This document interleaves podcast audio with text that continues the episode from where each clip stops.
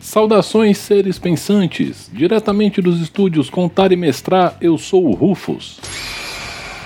Sejam bem-vindos ao nosso podcast. Podcast de hoje é um oferecimento dos nossos apoiadores do Catarse, catarse.me barra contar e mestrar, e é um oferecimento dos nossos amigos e parceiros, Hamburgueria Tom Artesanais, a Tribo Arquearia e o Sebo do Anderson. Galera, o tema de hoje é uma sugestão do nosso amigo lá do Instagram, Gabriel Eliseu, e ele pediu para falar sobre Shadow of the Demon Lord. Sangue de Jesus tem poder, hein? Como a gente está no mês especial de Halloween, e a gente está falando muito sobre terror, sobre dark fantasy e coisas desse sentido, então é um tema que cabe muito bem dentro do especial de Halloween do Contar e Mestrar. Dito isso, vamos nessa! Shadow of the Demon Lord é um RPG lançado em 2015 nos Estados Unidos pela Schwalb Entertainment ou algo assim, eu não sei falar esse sobrenome, de autoria de Robert Schwalb, eu acho que é assim que se pronuncia esse sobrenome também. Ai, que burro, dá zero pra ele. A edição brasileira veio em 2017 com um financiamento super bem sucedido feita pela Pensamento Coletivo no Catarse. O financiamento alcançou 3.206% da meta. Isso é bastante interessante de se frisar. Na época falou-se muito que Shadow of the Demon Lord era o RPG de Dark Souls e etc e tal. Eu particularmente não concordo com isso, mas concordo que tem um pouco de similaridade temática em alguns momentos, em algumas pegadas. Mas eu não vou entrar por esse lado porque não é o foco aqui. Shadow of the Demon Lord é um sistema original. Ele usa D20s e D6 e ele tem algumas estruturas que remetem ao D&D. Apesar disso, ele não faz uso do D20 System, ele não faz parte dos jogos derivados de D&D. Na verdade, ele caminha em uma direção um pouco diferente do que o D&D já era naquele momento. Lembrando que em 2015 a gente já tinha um ano de quinta edição. Em 2017 a gente já tinha problemas para trazer a quinta edição para o Brasil, né? Quem lembra do escândalo do Firegate lá, todo o rolê que teve por conta de um golpe que envolveu certas empresas e etc. Mas eu conto essa história depois. E hum, provavelmente muita gente lembra disso. Mas antes da gente falar de Shadow of the Demon Lord, é importante a gente dar uma olhadinha em quem escreveu esse jogo. Robert Schwalb, eu acho que é esse o sobrenome, eu não sei pronunciar isso. Eu vou chamar ele de Robert. O miserável é um gênio! O Robert, ele é um designer de jogos de RPG. Ele cresceu ali na década de 80, ele foi adolescente e pós-adolescente na época do D&Dzão clássico, ou seja, do AD&D primeira edição, e viveu uma onda de pânico satânico fortíssima durante a sua adolescência. Tanto é que isso custou os livros de D&D que ele tinha. A família dele tomou esses livros e ele nunca mais viu. É exatamente como retrataram nessa temporada mais recente de Stranger Things.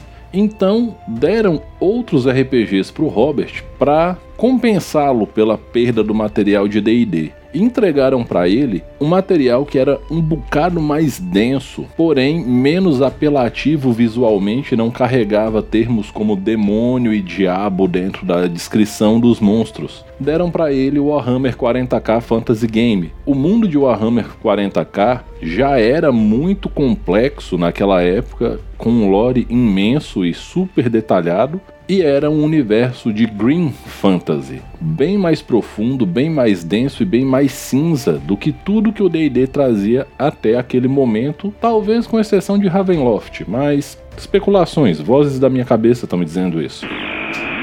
O Robert começou a carreira como designer escrevendo umas matérias aqui e ali para revistas de RPG nos Estados Unidos, até que em certo momento a Paizo, num estágio bastante embrionário em relação ao que é hoje, chamou ele para escrever colunas da Dragon Magazine e da Dungeon Magazine, já que nessa época a Paizo era responsável por lançar essas revistas da Wizards. As matérias que esse cara escreveu foram tão boas que a Wizards olhou para ele e falou: esse cara tem potencial. Trouxe ele para a equipe já no final da terceira edição e ainda assim ele foi responsável por projetos como o livro do jogador 2 da terceira edição, o Tome of Magic e aí na quarta edição ele fez parte da equipe de designer das classes do jogo. Ele ficou por conta da equipe que desenvolvia a fonte de poder divino e é o autor do Divine Power, do Poder Divino, o livro específico para expandir as opções de classe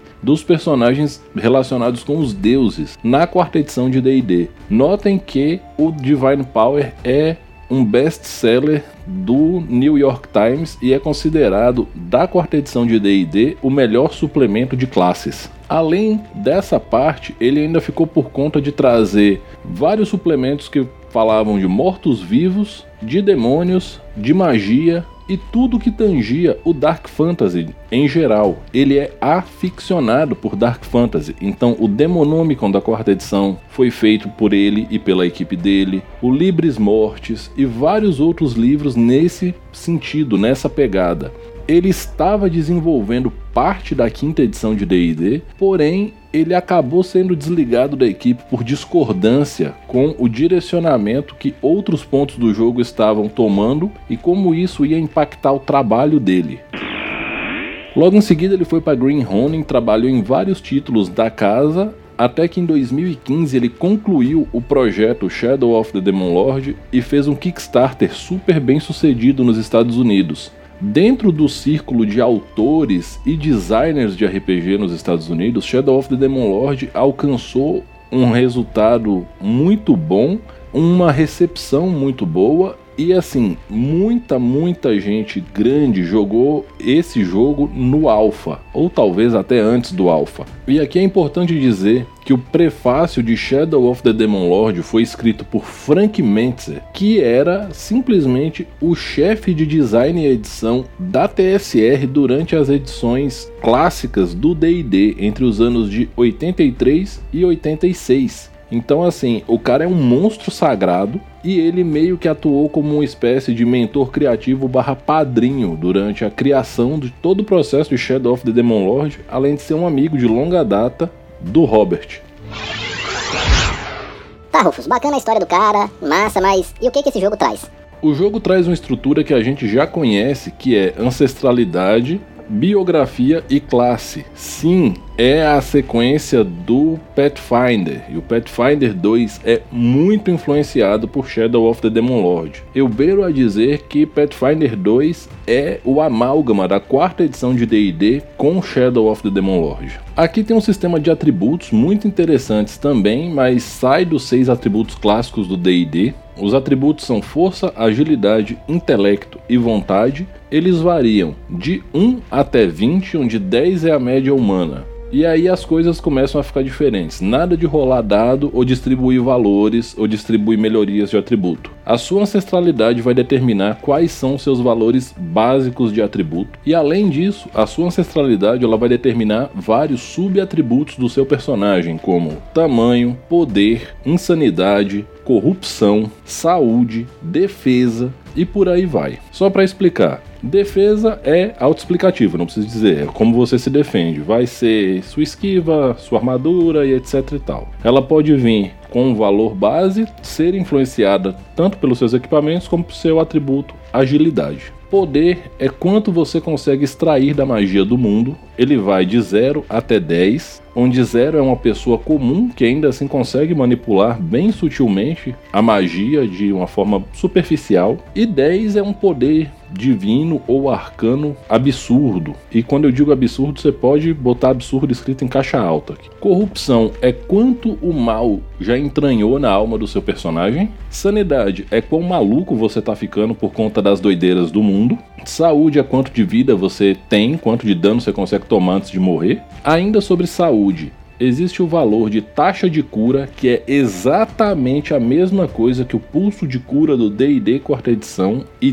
tudo relativo a como você vai curar seus pontos de vida é atrelado a isso. Você tem tamanho, que é quão grande você é, e aqui nada de pequeno, médio, grande, imenso, colossal e por aí vai. Aqui tamanho é uma medida numérica, então Um é o tamanho de um humano médio. Então, criaturas menores que um humano médio vão ter tamanho meio, se forem ainda menor, um quarto e assim sucessivamente. Ao passo que criaturas que são maiores que um humano têm tamanho 2, 3 e assim vai. Torna muito mais intuitivo e rápido para você poder falar o tamanho de uma criatura e a abstração disso também. Então, se você sabe que um humano tem um tamanho 1 e você fala que um gigante tem um tamanho 3, fica muito mais fácil do que você ficar pensando: ah, um humano é tamanho médio e um gigante é tamanho enorme.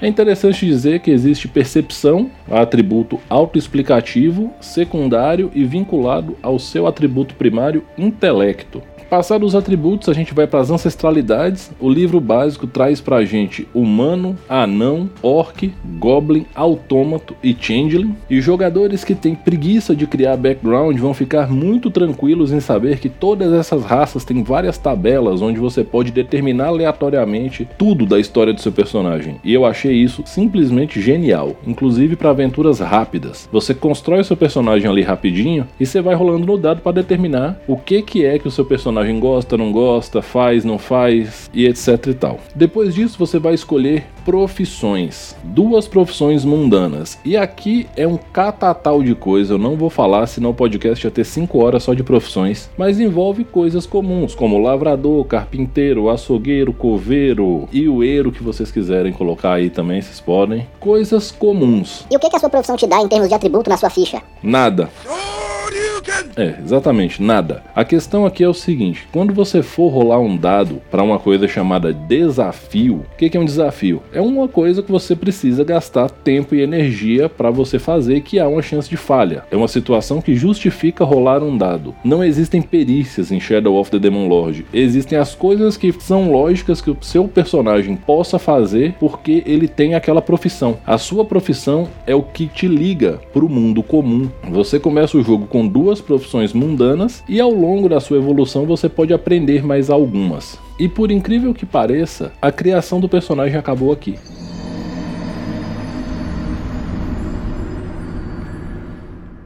É, personagem não tem uma classe ainda. Vocês não ouviram errado, isso não é um mês design, na verdade, para mim esse é o grande acerto do sistema. Por quê? Pausa no desenvolvimento do jogo e vamos falar sobre o clima de Shadow of the Demon Lord. Shadow of the Demon Lord é um jogo de fantasia sombria que se passa às vésperas do fim do mundo. A ambientação conta a história de um pequeno planeta, muito similar ao nosso ali na Era das Trevas, que atraiu a atenção de uma entidade chamada Demon Lord, ou Senhor Demônio, como queiram. Eu vou falar Demon Lord, que eu acho mais massa. E o Demon Lord está chegando. E quando ele está chegando, a realidade começa a alterar, porque ele é uma criatura tão poderosa, tão indizível e tão da destruição que só dele estar tá olhando para você e cismou que tá vindo, você já começa a desintegrar já. Então a realidade ela começou a ruir, a estrutura mágica começou a ruir, a estrutura do mundo começou a ruir e o mundo vai acabar e foda-se, é exatamente isso. O mundo vai acabar daqui a pouco. Então as pessoas estão muito preocupadas em hipótese A, tentar sobreviver e viver uma vida plena e possivelmente ir para um paraíso que ninguém sabe se existe ou não. Hipótese B, aproveitar enquanto dá e ver o que acontece depois, se vai pro céu ou pro inferno não importa, eu quero só curtir minha vida. Hipótese C, existem pessoas que querem compreender o que está acontecendo e acham que através da bajulação e da adoração o Demon Lord vai poupá-las e levá-las para um momento existencial diferente. Aqui a gente tem grande parte dos cultistas desse cenário e grande parte dos vilões desse cenário. E hipótese D, pessoas que vão lutar contra o que está acontecendo para tentar trazer para as pessoas, tanto da hipótese A quanto da hipótese B, a possibilidade de sobreviver um pouco mais e ter uma vida um pouco mais tranquila e feliz. É, é aqui que estão os personagens. Tá, Rufus, mas ok, é uma coisa meio heróica dentro de um Dark Fantasy lutando contra o fim do mundo, contra o puta de um bichão. Cadê as classes, cara? Então, uma vez criado o grupo nesse contexto que eu disse, vocês vão jogar uma aventura no nível zero, bem fraquinhos, é, bem fraquinhos mesmo, e vão tentar sobreviver ao nível zero. No final da aventura do nível zero, o grupo vai passar pro nível 1 e aí cada jogador pode escolher uma trilha de aprendiz, que seria uma classe básica, por assim dizer, porém, ele só pode escolher uma trilha de aprendiz que tenha relação com alguma ação importante que ele tomou durante a sessão do nível zero. Então nem vem querer sair na porrada com todo mundo e escolher mago depois, porque não pode. Voltando aos povos, aqui é um ponto bem bacana. A gente tem os humanos que são a gente mesmo, foda-se, todo mundo é isso aí, já era. A gente tem orcs que são seres criados a partir de magia negra e experiências meio que eugenistas com outros povos. Foram criados pelos magos do Império, a mando do Imperador. O Império é a maior unidade política desse mundo. E os orcs foram criados para serem utilizados como linha de frente e bucha de canhão na guerra. Acontece que ao longo dos séculos os orcs ganharam mais e mais inteligência e consciência já que eles são produtos de uma experiência mágica barra científica, e eles se levantaram contra o Império, o rei Orc matou o Imperador e os Orcs se libertaram. A gente tem os anões, que são exatamente os anões clássicos de todo mundo de fantasia, só que aqui eles são um pouco mais rabugentos e um pouco mais gananciosos. A gente tem goblins e os goblins aqui são fadas. Porém, num passado remoto, eles cometeram algum crime dentro do mundo das fadas. A rainha das fadas ficou putaça com eles e exilou todo mundo pro mundo material. Ponto, acabou. É isso. Os goblins se adaptaram à vida meio que parasítica ou talvez simbiótica com outros povos. Eles moram aonde ninguém mais quer morar, tipo em esgotos, galerias subterrâneas, lixões e etc. E eles conseguem prosperar e ser felizes fazendo o que ninguém quer fazer. A gente tem os autômatos, que são almas presas em objetos. É, você pode ser literalmente um golem vivo aqui. Eu achei muito bacana.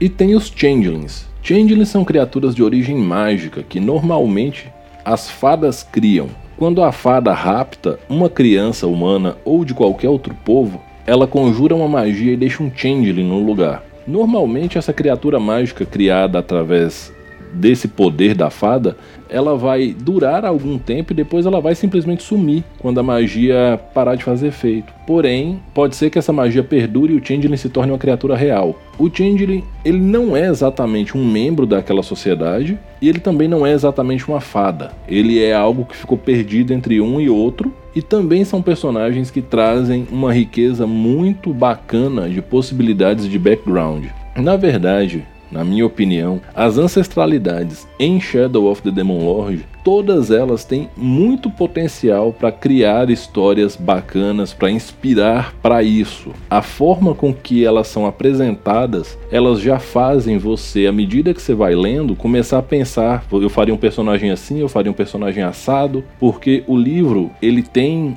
essa ideia propositiva e lúdica, então você já vai lendo e vai se estimulando é um livro de RPG que eu não consegui não pensar em mestrar isso aqui desde a primeira hora que eu comecei a ler. Então, isso é uma qualidade, porque hoje em dia a forma mais tendendo para uma coisa gamificada ao extremo está fazendo a leitura do livro de RPG ser menos interessante por si só e menos instigante. Então, ponto para Shadow of the Demon Lord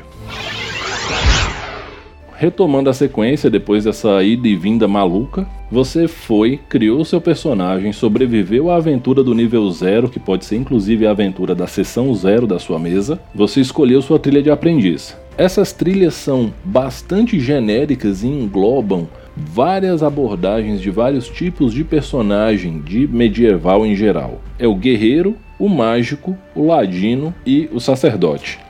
Cada uma dessas trilhas vai trazer para você modificações nos seus valores de atributos primários e secundários, algumas habilidades que eles chamam de talentos, que são habilidades que funcionam por si só e dão um chanzinho especial, e mais um detalhe ou outro sobre o personagem. E aí começa o jogo em si, e vocês começam a trilhar as aventuras. E aqui começa um problemão, porque Lutar contra demônios propriamente ditos é uma missão suicida em qualquer nível, porque eles são muito, muito, muito, muito poderosos. Então vocês vão lidar com toda a sorte de missões que o seu mestre determinar e vocês aceitarem, e vocês vão passar de nível. Ah, Rufus, e como é que eu passo de nível? Bom, quem sabe isso é o seu mestre. Ele pode determinar com vocês um critério aberto, por exemplo, a cada X aventuras concluídas vocês passam de nível, ou ele pode simplesmente falar: Ah, vocês subiram de nível hoje. Mas quem determina quando sobe o nível é o mestre. Ponto. No nível 3, vocês vão ganhar uma trilha de especialista. É a mesma ideia das opções de classe de nível 3 do D&D quinta edição. Essas trilhas vão modificar seus atributos, essas trilhas vão trazer coisas novas. No nível 7 vocês ganham outra e no nível 10 vocês ganham uma trilha de mestre. Eu não vou falar dessas opções porque essas são muitas, mas muitas mesmo, tanto as de mestre quanto as de especialista, sendo que vocês vão ter duas trilhas de especialista na evolução do personagem. Então se torna um personagem muito bacana, muito legal cheio de habilidades, mas num mundo que não tá nem aí para ele, que tem várias coisas que podem te matar só porque pisaram em você e é assim mesmo. Dentro da mecânica de jogo, você tem D20 como dado de determinar as coisas, é o seu dado de porcentagem, dado de consequência, o dado de efeito é o D6, simples assim. As dificuldades elas vão variar sendo que não existe teste resistido. Sempre que um personagem fizer uma ação resistida por outro, você vai utilizar ou a defesa ou algum dos atributos desse personagem opositor como dificuldade para sua rolagem de D20. Seus atributos têm modificador e o modificador é 10 menos o valor do seu atributo, simples assim. Como eu já falei lá no início, eles vão de 1 até 20, 10 é a média humana. Da mesma forma que 10 é a dificuldade média de uma rolagem e nenhuma dificuldade do jogo é maior do que 25. Isso é muito importante dizer. Nenhuma classe de dificuldade do dado é maior que 25. Não existem perícias. As coisas que você pode ou não fazer, ou aliás, as coisas que são lógicas que o seu personagem saiba fazer são determinadas por suas profissões. Então, fiquem atentos a isso. Existe magia no jogo. O jogo usa um sistema vanciano de magia, mas não o sistema vanciano do D&D. O atributo poder vai determinar qual a magia mais poderosa que um personagem pode conjurar, assim como quantas magias ele pode fazer por dia. Aqui, o termo tradição, ele é usado no lugar de escola de magia. Então, cada uma das escolas de magia é uma tradição de magia. Você pode aprender aquela tradição e você recebe um truque dela. Existem situações que envolvem isso dentro do jogo. Em termos de testes, quando necessário, você vai usar ou intelecto ou vontade para conjurar magia. Tem uma tabela que fala qual tradição é vinculada a qual atributo. Existem tradições de magia que causam corrupção quando você usa as magias delas. São magias muito sinistras e, bom, compõem o repertório das magias que tornam as magias também bastante dark fantasy em sua essência. Essas tradições são necromancia, a tradição proibida e a tradição da maldição. Sempre que você conjura essas magias, você corre o risco de ganhar uma mácula de corrupção. Fora isso, você vai ter toda a sorte de magias que você pode esperar num jogo de fantasia medieval, de fireball a transformações, a voo, teleporte e N outras coisas. Nesse ponto aqui, vale destacar que as magias são bem padrão para uma fantasia, são amplas o suficiente para você fazer conjuradores bastante diversificados e o mais importante, elas têm uma regra bastante bacana de ser usada, ela não é um subsistema complexo em excesso e elas também não vão tomar seu tempo. Falando em rodadas, em encontros desafiadores, sejam eles de combate ou não, a ação é determinada em rodadas. As rodadas são uma unidade de tempo de 10 segundos onde todo mundo envolvido agiu. E tem iniciativa, Rufus? Não, não existe iniciativa em Shadow of the Demon Lord. Existem dois grupos de ação que são as ações rápidas e as ações lentas. Ações rápidas compreendem coisas como andar ou atacar ou conjurar uma magia e ações lentas envolvem coisas como andar e atacar, andar e conjurar uma magia e por aí vai. Algumas magias podem ter descritores que falam que elas gastam uma ação lenta ou mais de uma ação para serem feitas, mas vocês entenderam. A questão aqui é que o pessoal sempre vai conversar e vai escolher a ordem que eles jogam dentro da iniciativa. E o mestre pode inserir no meio das iniciativas dos jogadores as iniciativas dos antagonistas. Ou tudo antes ou tudo depois, tanto faz. Aqui o que importa é que o grupo sempre tem autonomia para escolher como e quando vai lutar, e isso eu achei simplesmente incrível. Não há obrigatoriedade de grid para combate tático. A forma com que o jogo apresenta as medidas de distância remete bastante a Numenera, com alcances pessoal, curto, longo, extremo. Dentro do livro você vai encontrar quais são essas medidas exatas para o sistema de magia, aqui tem uma coisa muito bacana que é o fato de se você conjurar uma magia e você está utilizando um grid quadriculado, a magia sempre vai se originar a partir de um ponto de interseção entre os quadrados, nunca do meio do quadrado, e sempre da quina.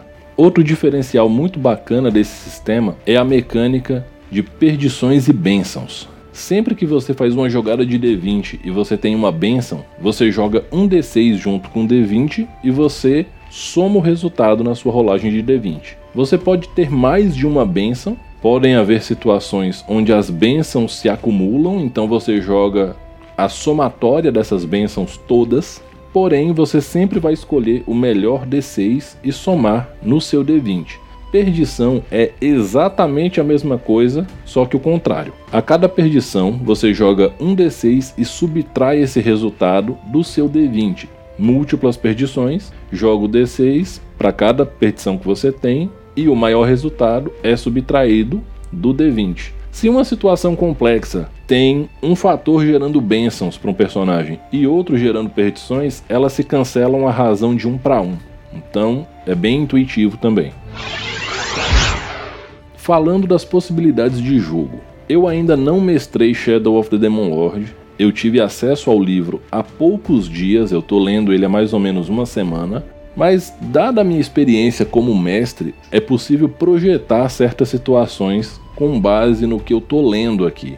E a primeira coisa que eu tenho a dizer para vocês é o seguinte: Shadow of the Demon Lord ele traz uma experiência bastante moderna em termos de como ele aborda suas regras com um espírito bastante old school, porque ele traz um peso muito grande para intenção dos jogadores e para a capacidade do mestre de arbitrar situações. Notem que não existem habilidadezinhas excessivas do tipo nível 3 você ganha isso, nível 5 você ganha aquilo, nível 8 você ganha aquilo e aquilo. Normalmente, as suas habilidades que você vai receber pelas suas trilhas, seja de aprendiz, seja de especialista, seja de mestre, vão ser coisas relativas aos seus recursos ou alguma coisa mais direta sobre como resolver situações depende de você. O nível de desafio dos monstros aqui, ele é extremo. As aventuras de Shadow of the Demon Lord têm uma taxa de letalidade altíssima. E sim, eu fui lá no bestiário olhar. Aliás, outro ponto positivo do livro é um módulo básico de 290 páginas que traz tudo para a criação de personagem, o suficiente do cenário para que você possa fazer as aventuras dentro do cenário proposto pelo autor e um bestiário que além de ser muito rico, ainda traz regras para você criar ou personalizar os monstros que tem lá, como se já não tivesse o suficiente. Em termos de valor do livro, esse livro ele é muito bom. Ele é um módulo completo, ele é um jogo completo, ele não requer coisas demais para jogar. Basicamente, o livro, um D20 e 2D6, papel e caneta você está jogando já. Eu gostei muito do fato do grupo ter autonomia de escolher como e quando lutar e não precisar existir uma regra de adiar a ação que sempre gera um debate, a mesa sempre para quando alguém invoca essa regra, porque ah, você adiou a ação, eu não quero, prepara, não prepara. Gostei do fato de que existem ações desencadeadas, mas não existe a expressão reação. As ações desencadeadas também são resultado de arbitragem e não de situação mecânica. Então, tá bem bacana isso aí também. E assim, lá no início eu tinha falado para vocês que eu tinha visto muita coisa do Shadow of the Demon Lord em outros jogos e vice-versa. O Robert Schwalb, que é o autor de Shadow of the Demon Lord, trabalhou muito tempo para Wizards. Muitas mecânicas que tem a mão dele estão aqui, principalmente o fator de cura, que é o mesmo pulso de cura da quarta edição, as medidas funcionarem de uma forma um pouco mais direta e sem necessidade de estarem atreladas o tempo todo a um sistema métrico existente, Só que aqui ele partiu para algo ainda mais, digamos assim, narrativista. Notem, esse não é um jogo narrativista. Isso não impede que conceitos narrativistas sejam usados. E coisas da quinta edição também são visíveis como tendo essa origem aqui. A gente vê designs parecidos, a escolha no nível 3, que se repete depois de algum tempo, inclusive a estrutura de classe do guerreiro, em especial, é bastante parecida, só que as semelhanças morrem aí. A gente vê que o pessoal do Pathfinder, né, o pessoal da Paizo, olhou muito para Shadow of the Demon Lord no momento de estruturar as suas magias. A apresentação das magias é bastante parecida em termos de ideia de como apresentar a magia em si. Então, Pode-se dizer que, apesar de não ser um derivado de DD e ter um sistema próprio, Shadow of the Demon Lord é muito influenciado pelos trabalhos do autor na Wizards e influenciou trabalhos do sistema D20 depois, porque eu considero isso que eu li aqui, essas regras e tudo mais, fazendo uma análise bastante crítica e bastante severa, lembrando a todos que eu sou um chato quanto consistência de regras, verossimilhança, sistemas que funcionam bem, contradições, aonde o sistema quebra, aonde não quebra, leia-se eu jogo GURPS. Sim, eu jogo GURPS. Inclusive, não deixem de assistir Antares RPG lá na Twitch do RPNG Cast às terças-feiras ou lá no canal deles no YouTube. Eu tô jogando com o Zero, o Zé Roberto do Monte. E voltando, o que eu percebo olhando com critério e com toda a exigência que eu posso fazer é que Shadow of the Demon Lord fornece regras tanto quanto necessárias e responsabiliza jogadores e mestres tanto quanto necessário para que o jogo seja bom. E quando eu digo jogo bom, não estou falando sistema, eu estou falando aventura. Então, ele é um sistema de regras que não vai resolver para você, ele não vai te dar um personagem que solta raio laser, voa e fica invisível só porque ganhou nível, e ele não vai fazer com que o seu personagem só porque ele ganhou os níveis, poderes, itens, ou seja lá o que for, que ele vai ser forte. O que vai determinar se isso vai ou não acontecer é a sua criatividade e a sua capacidade de bolar planos e ações dentro da proposta de jogo.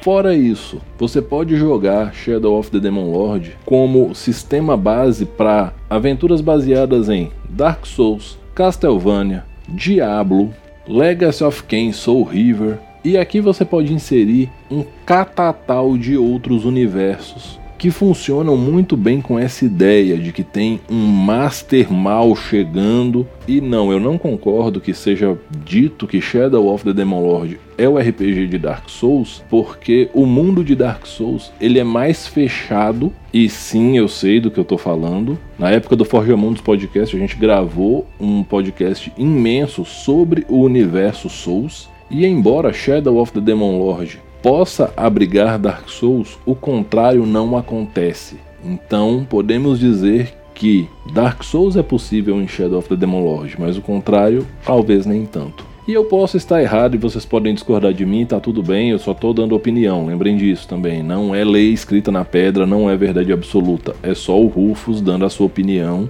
hoje com uma pequena dose de cansaço e mau humor. Lembrando a todos que esse podcast é um oferecimento dos nossos apoiadores do Catarse, catarse.me barra.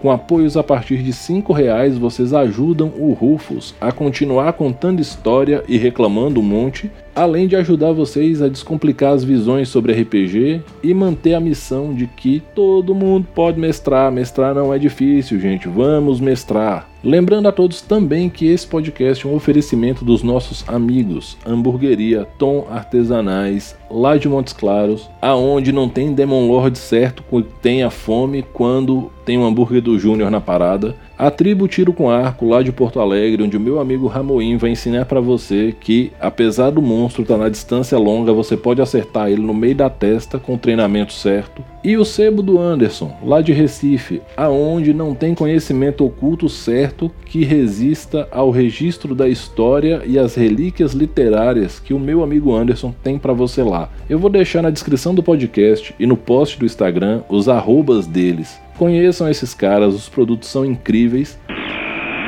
Se vocês quiserem adaptar Shadow of the Demon Lord, essa ideia e essa visão de jogo para outros sistemas com uma pegada um pouco diferente, eu recomendo o GURPS. E aí eu recomendo fortemente o conteúdo dos meus amigos do RPNG Cast. E se vocês querem jogar algo parecido com isso em D&D, conheçam o modo carrasco da Lenin Dragons RPG. Então, ficam essas dicas aí do Rufus para vocês. E como eu sempre digo no final, respeitem-se, divirtam-se, dividam o lanche. Não acabou a pandemia, então máscara, álcool gel, vacina, vacinem seus filhos. Mais uma vez, respeitem-se, divirtam-se. Eu sou o Rufus. Essa foi a parte 3 do especial de Halloween do Contar e Mestrar. Um grande abraço para vocês e até a próxima.